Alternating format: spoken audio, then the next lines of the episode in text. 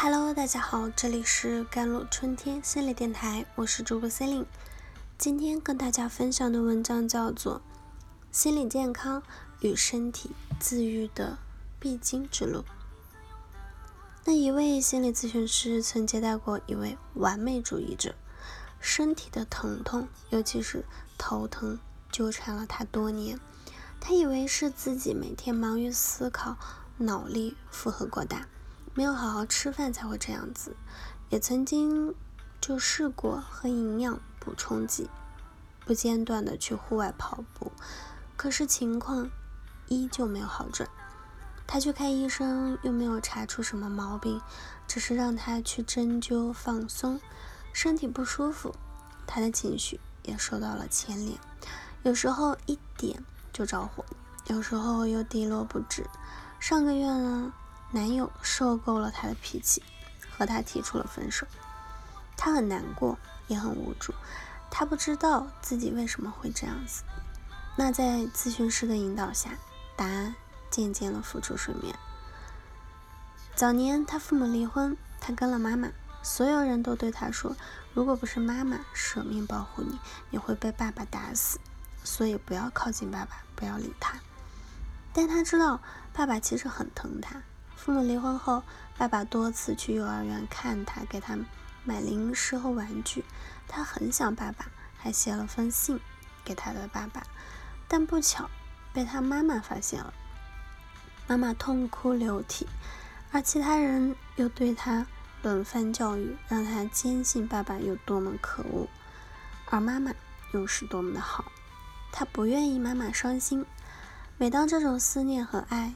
想要表达时，他就会用运用理性把他们压下去，并且这种思念和爱越想表达，他就表现得越恨爸爸。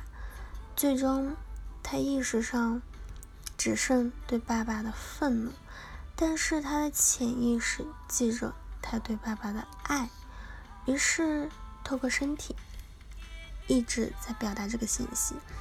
也就是说。他的头疼不是生理问题，而是压抑情绪、情感之后，身体替代表达的结果。其实每一种疾病都是一种表达，都是一部分自我在说不。如果我们能够有意识去留意这些信号，花点时间化解郁积的情绪、情感，身体就不会再瞎折腾了。我们常说，健康是生活的根本。但太关注疾病本身，往往忽略身心和谐，才能真正拥有健康。要想有精力去迎接生活的挑战，那我们就一定要需要提高对身体的体察和体悟。无论你有多忙，每天至少有五分钟时间，能更好的照顾自己。第一，练习三三六呼吸法。无论是排队啊、塞车，或者是坐在桌子旁，你可以在任何时候、任何地方练习这种呼吸法。只需用鼻子吸进空气三秒钟，让空气停留三秒钟，呼气六秒钟。你也可以练习一二或者四四八八的呼吸法。那最重要的是，呼气的时间比吸气的时间要长。这种呼吸法能给大脑提供更多的氧气，刺激副交感神经系统，那降低呼吸的速度啊和心跳，心脏它的跳动频率是肌肉放松、血管膨胀、改善血液流动。从根本上说，它给大脑传递了一个信息：一切都正常，无需抵抗或者逃跑。二呢，就是给自己一些和谐的，嗯，与抑郁症和谐共处的作者。那他指出，这是创造一种瞬间优雅的状态。停战就是腾出五分钟，让自己身体和情绪都休息。清空呢，就是将大脑里的凌乱的思绪和压抑的情绪清空，想象一片壮美、宁静的景色。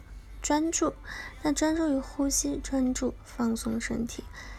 冷静就是闭上眼，让周围一切变安静，找到静止的感觉，这样你的感官也静下来了。接受，接受你所经历的事情，留恋其中。当你准备就绪时，将它重新融入生活，分散注意力。如果你正在为一些事情苦恼，那么请尝试忘掉它吧。忘掉它就如同记不起一只粉红色大象一样容易。停止一个想法是一件非常有压力的事情。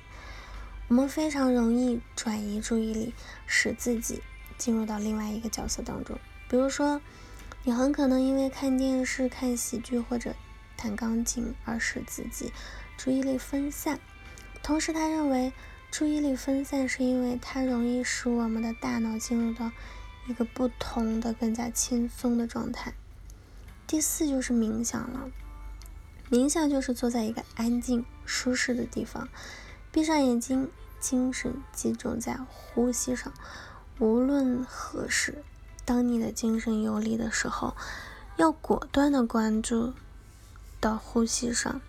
每天冥想或者大多数时间冥想，不但能使你得到及时的宁静，也能使你不被巨大的压力击倒。他把冥想和减肥联系在一起，经常减肥能使你的身体变强壮，举起重物也更轻松。